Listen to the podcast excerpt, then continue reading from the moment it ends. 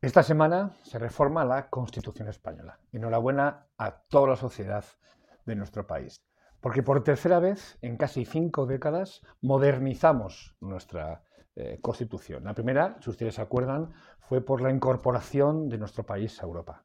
La segunda, en pleno mes de agosto, eh, en una crisis galopante, para obligar a la Administración Pública a abonar primero la deuda antes eh, que cualquier otro tipo de gasto público.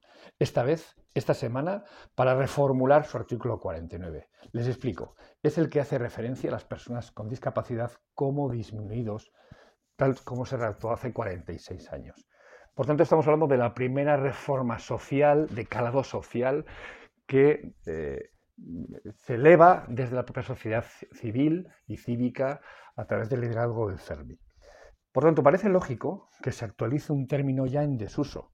El lenguaje, por fortuna, todos somos conscientes de que muta, se moderniza, como lo hace la propia sociedad. Hoy resulta insoportable, no resulta insoportable para las personas con discapacidad y sus familias la mera mención de menos válido, disminuido, incapaz, discapacidad o subnormal, que todavía se escucha en las calles.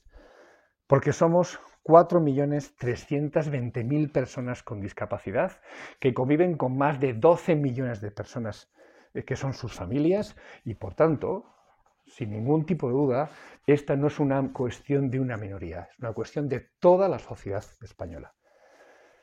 Esta reforma entiendo que para una parte de nuestro país pues no sea relevante. Lo que me parece muy significativo es que lo sea para algunos medios de comunicación que no han dado ningún noticiable eh, en torno a esta primera reforma social de nuestra Carta Magna.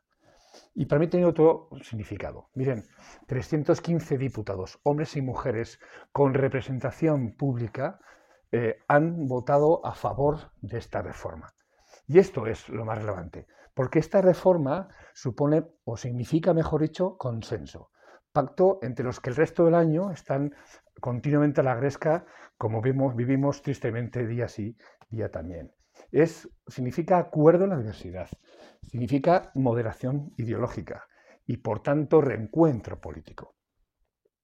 Y en esencia, y con esto acabo, para mí también significa redignificar, redignificar a las personas con discapacidad, redignificar a sus familias, redignificar sin duda a toda la sociedad y también redignificar a la maltrecha profesión del político.